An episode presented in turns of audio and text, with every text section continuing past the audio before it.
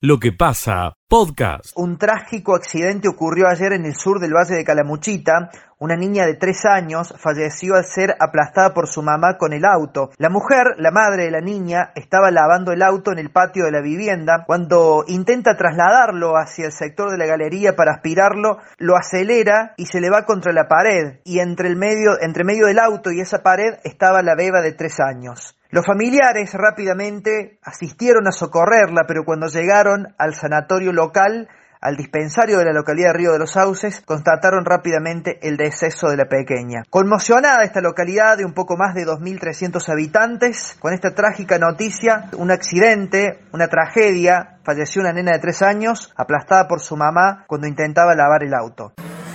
Escucha lo mejor de lo que pasa.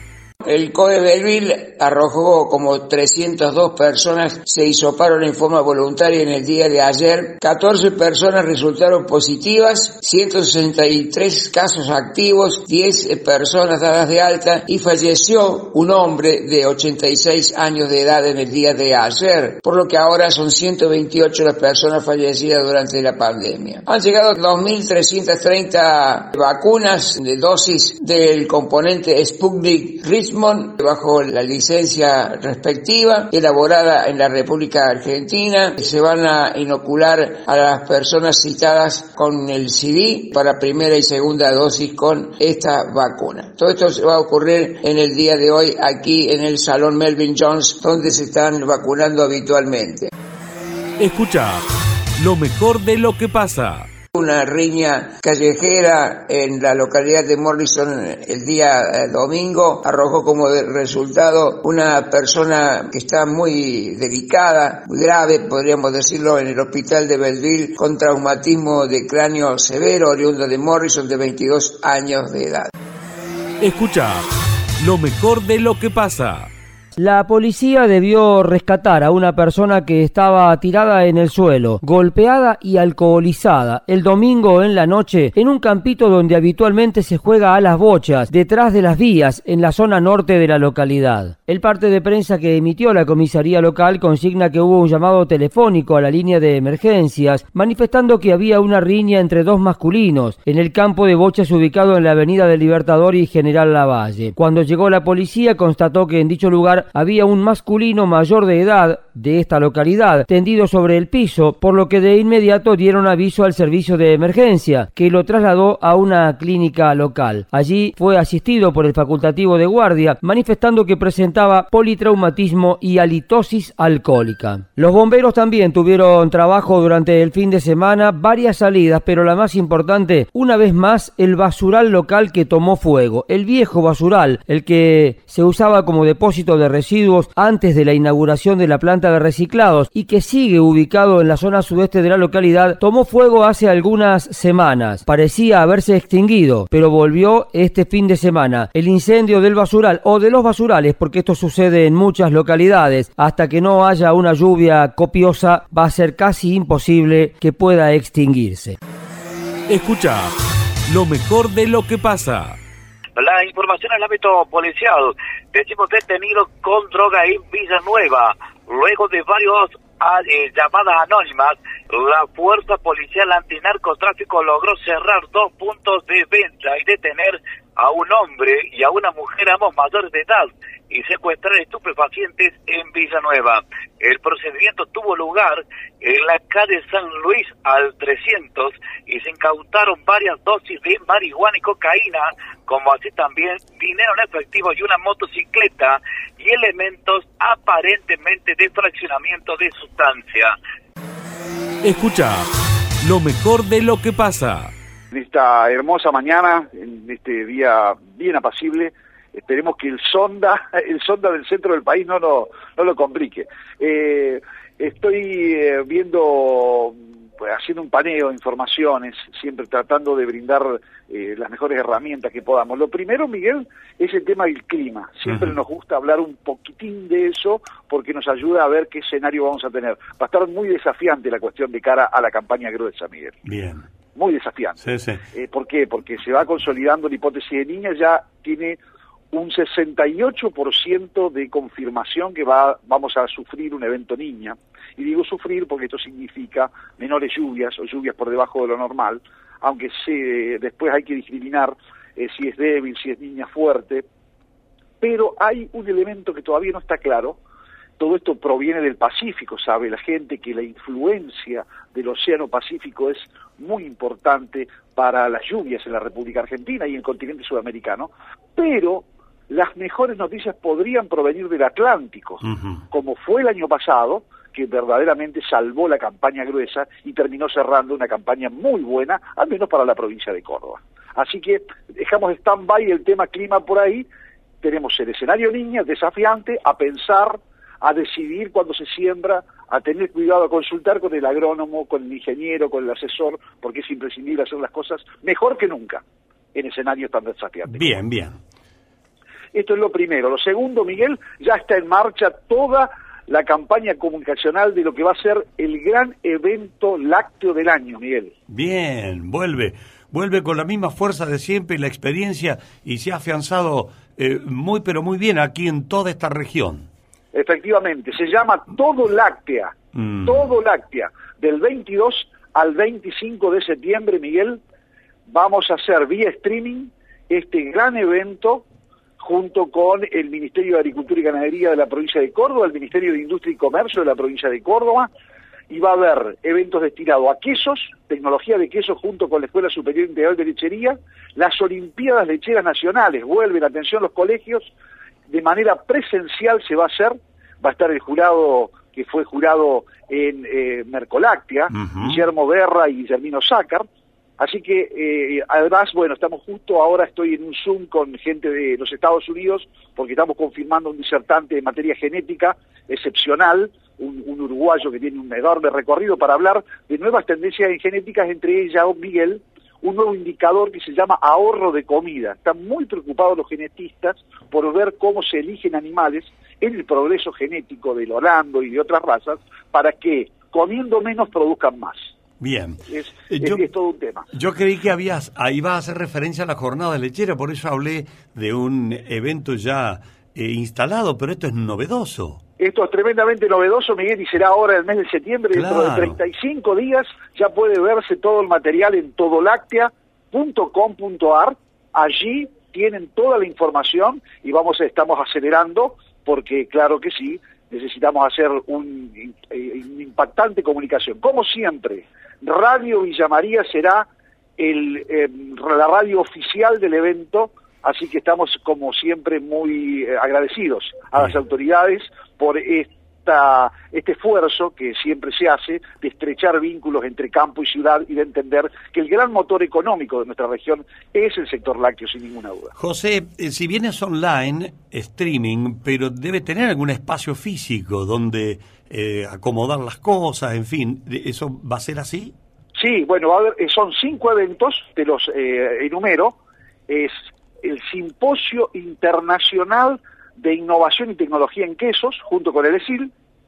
eh, un simposio de logística láctea muy novedoso, junto con la Cámara de Empresarios del Transporte Automotor de Cargas de la provincia de Córdoba. Eh, también va a haber una jornada de reproducción y genética, donde se va a trabajar muchísimos eh, el concepto de una salud, y una salud refiere a que, hay, que debe haber una sola salud para las vacas, para los seres humanos y para el ambiente.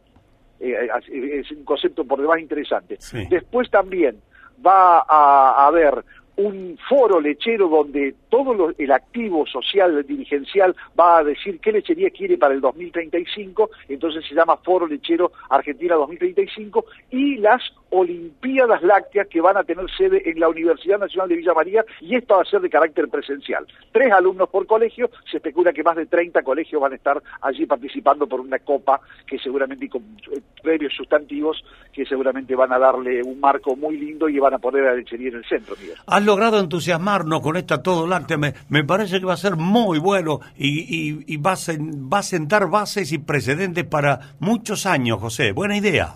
Seguro que sí, y esperamos que eh, la pandemia nos permita hacerlo de manera presencial, porque así Villa María consolidaría definitivamente su ser la capital nacional de la lechería. Escucha lo mejor de lo que pasa. ¿Cómo? Carlos Pasear. Carlos Pasear. Ya ese título no- nos, eh, nos entusiasma. A ver, ¿qué es Carlos Pasear, eh, Sebastián? Mira, Miguel, nosotros venimos, eh, por suerte, pudimos reactivar el turismo, se pudo trabajar con unas vacaciones de invierno que han sido que han sido positivas, que la gente ha salido con todos los cuidados, pero de, a poco hemos reactivado uno de los puntos que, que ha sido más este, más relegado desde esta pandemia. Así que, por suerte, todo el sector privado de la ciudad pudo moverse y queremos seguir trabajando como lo hicimos este fin de semana largo de agosto, que ha sido excepcional, pero acercar este promociones, eh, acercar los distintos atractivos que tiene nuestra ciudad para no solamente para vacaciones o fin de semana largo, sino que durante todo el año. Si alguien de Villa María o de la Carlota, la Bulense quiere salir y llegarse a nuestra ciudad, eh, lo puede hacer en cualquier fin de semana, durante la semana y aprovechar eh, descuentos 3x2, 4x2 que pueden hacerlos eh, el sector privado, tanto en hotelería como en gastronomía, que tenemos un sector que la verdad que presentó tarifas muy accesibles y también eh, este tipo de promociones que, que van a ser muy buenas. Por eso eh, hace al título de la campaña de Carlos Pasear, es decir, bueno, salgan a pasear un poco con este turismo de cercanía que tenemos, que son, estamos prácticamente una hora cuarenta de, de nuestra ciudad con su destino, ¿no? Claro, Sebastián, y si yo decido ir a, a Carlos Pasear, eh, ¿me presento en el hotel y cómo hago? ¿Tengo que tener algún bono, algo que ustedes me dan desde turismo? No, directamente el, todo lo que son las eh, distintas eh, ofertas, por así decirlo, promociones, mejor dicho, con aquellas eh, entidades o hoteleros, directamente la hacen en sus propias páginas, las Ah, páginas bien. que tienen eh, los hoteles, y si no, pueden ingresar también a la, a la web de turismo, www.villacarlospaz.tour.ar, y ahí eh, consultar las distintas promociones que, que pueden encontrar. Pero directamente lo pueden ver con el alojamiento que, que deseen eh, y también las tarifas accesibles que, que van a presentar todo el sector gastronómico de la ciudad que van a ser muy accesibles. ¿Y por cuánto va a durar esto, Sebastián? ¿Qué tiempo? ¿El verano No, nos no. abarca? Sí, lo vamos a hacer toda la temporada. Estamos pensando también en hacer otras acciones más para lo que es la temporada de verano, pensando ya en el teatro, que bueno, pensamos con una silla muy amplia de lo que es la parte teatral en nuestra ciudad. Y bueno, lo estamos hablando con los empresarios para, para presentar algo eh, accesible también y con distintas promociones que, que pueden abarcar desde una entrada de teatro, junto también con la noche de hotel o las noches de hotel y también a un sector gastronómico. Claro. Bueno, muy lindo. Eh, entusiasma la idea. Eh, La movida eh, artística, teatral, también me imagino que estarán ya dando vueltas todos para armarla o está armada ya. Sí, sí, mira, nos pasó algo muy raro que ya en esta fecha muchos productores teatrales, artísticos también, porque bueno, no solamente el teatro, sino que la música se hizo presente en nuestra ciudad con distintos espectáculos que, que llegaron en la temporada de invierno, que pasaron ahora por el fin de semana largo, eh, desde grupos de cuarteto como Jorge Rojas también, eh, eh, bueno, eh, Raúl Lavie también que presentó un show muy lindo en Teatro del Lago. Eh, el espectáculo es muy diverso, ¿no? Para, para aquel que le gusta eh, la música, aquel que le gusta el teatro también.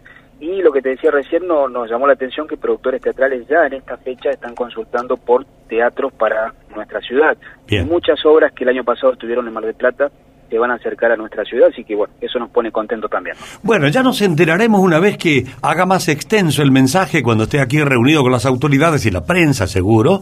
Eh, pero entusiasma el título. Son ingeniosos ustedes, ¿eh? Bueno, muchas gracias.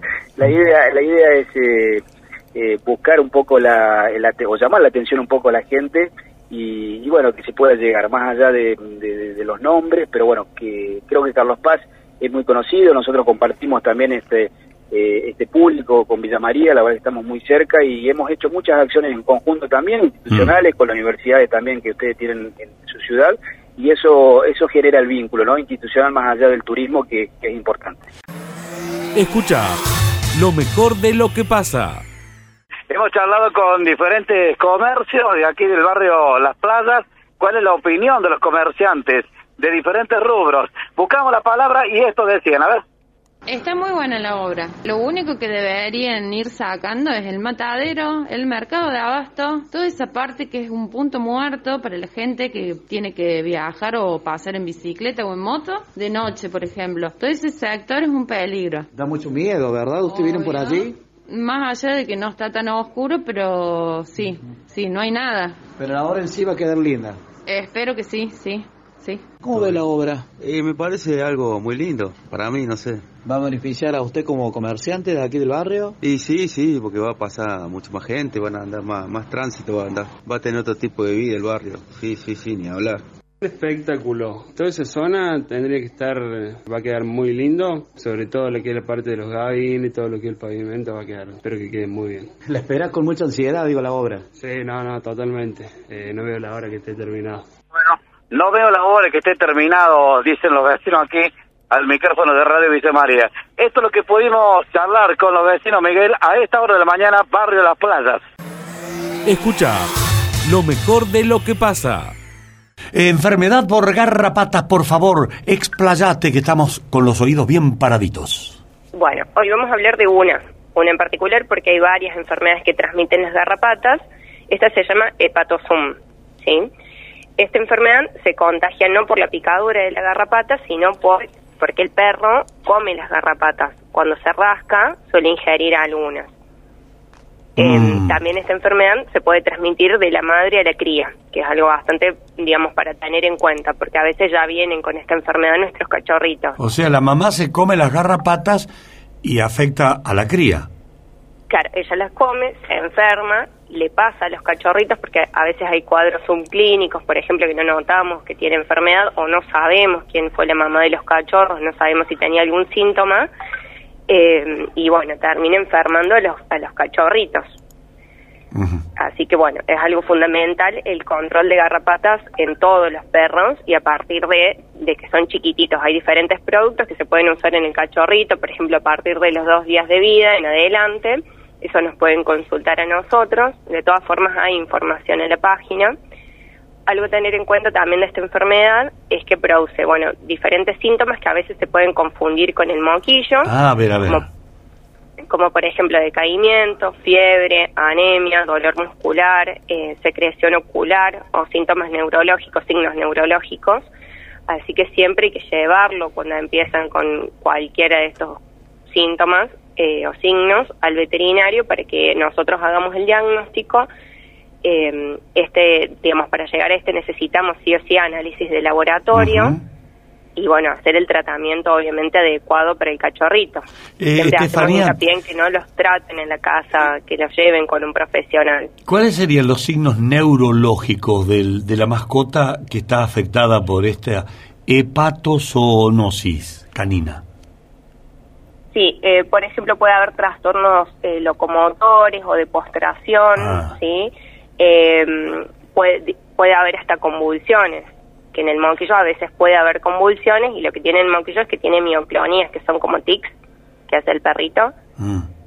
¿sí? Mira. Bueno, en este se puede llegar a confundir si son convulsiones más localizadas, porque Claro. no la convulsión no es siempre en todo el cuerpo del animal, entonces a veces lo pueden confundir.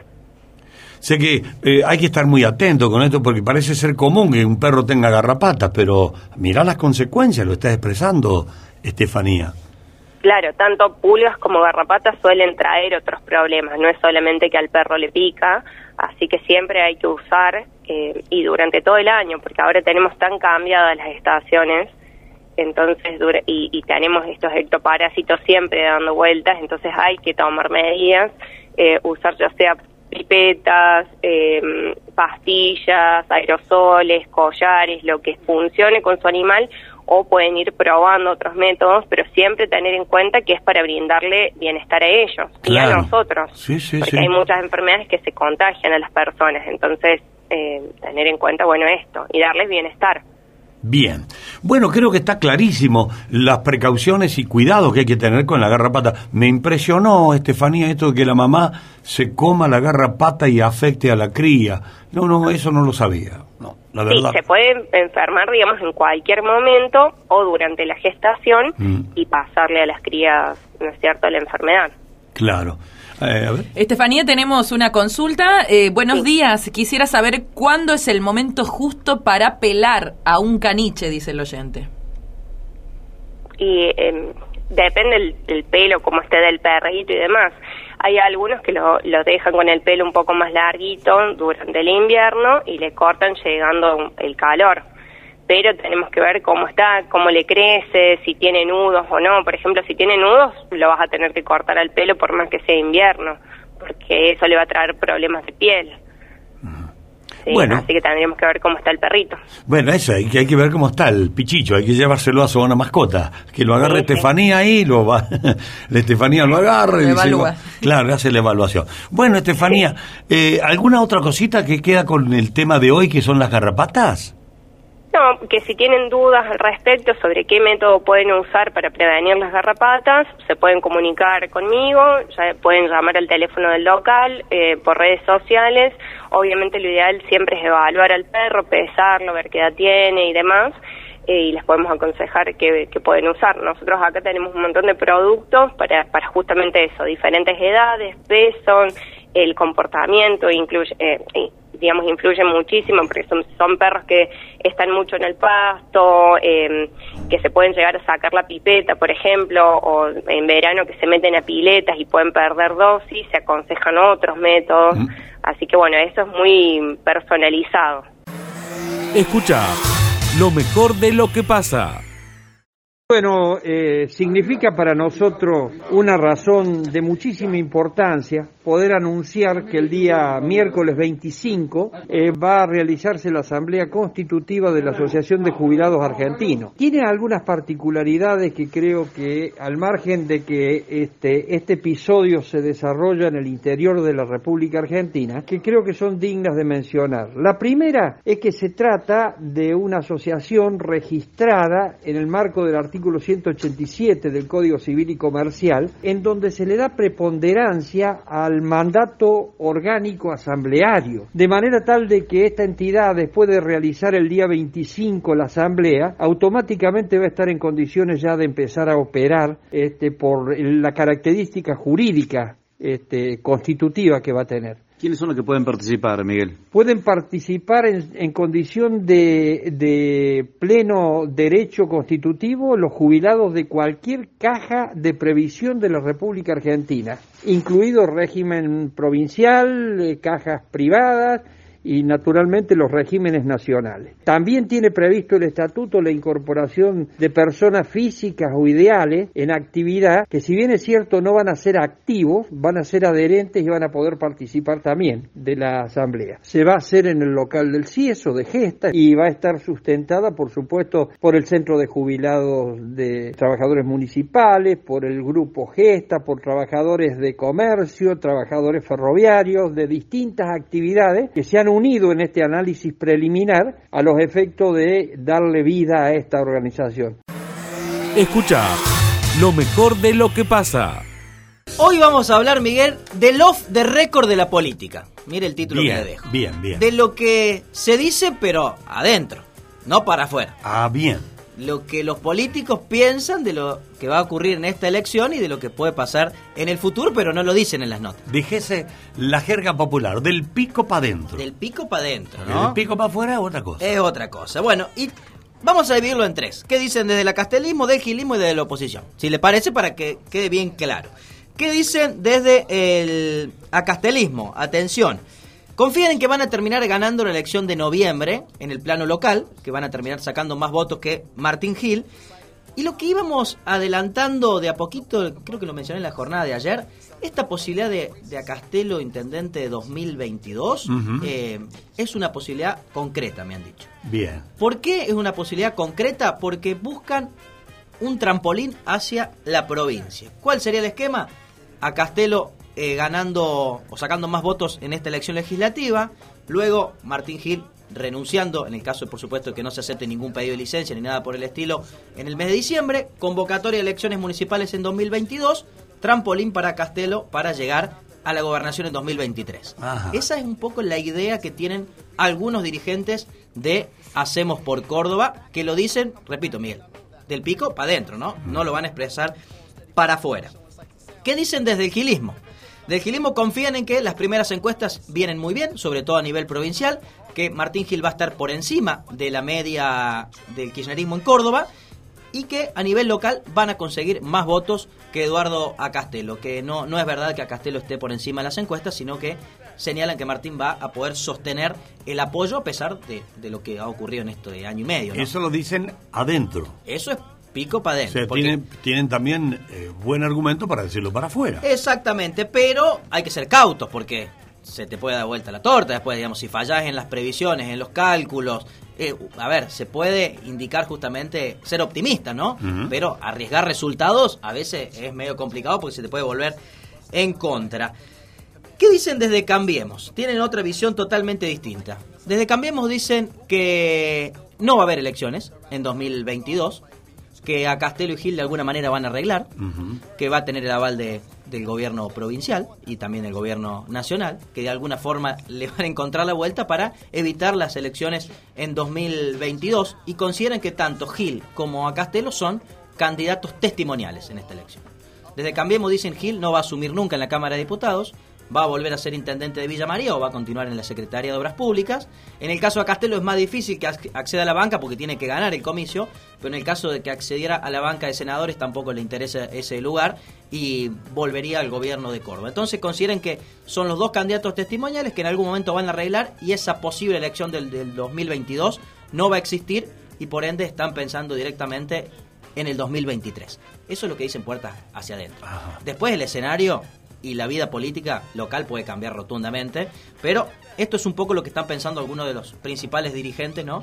de cada uno de estos espacios. Pura ingeniería política, ¿no? Es pura ingeniería política, Miguel, totalmente. Sí, sí, sí. sí. Totalmente, netamente. Primer, ingeniería eh, hacia las primarias, dentro de cuatro semanas. Eso va a configurar un, un escenario, va a saber dónde están parados cada uno de los espacios políticos, pensando en la elección nacional y también pensando en la local, por supuesto.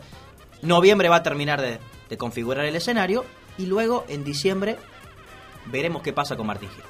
Si asume como diputado, si pide licencia nuevamente, si renuncia a la intendencia, y bueno, y esa decisión va a cambiar absolutamente todo el escenario político también, ¿no? Lo que pasa, podcast.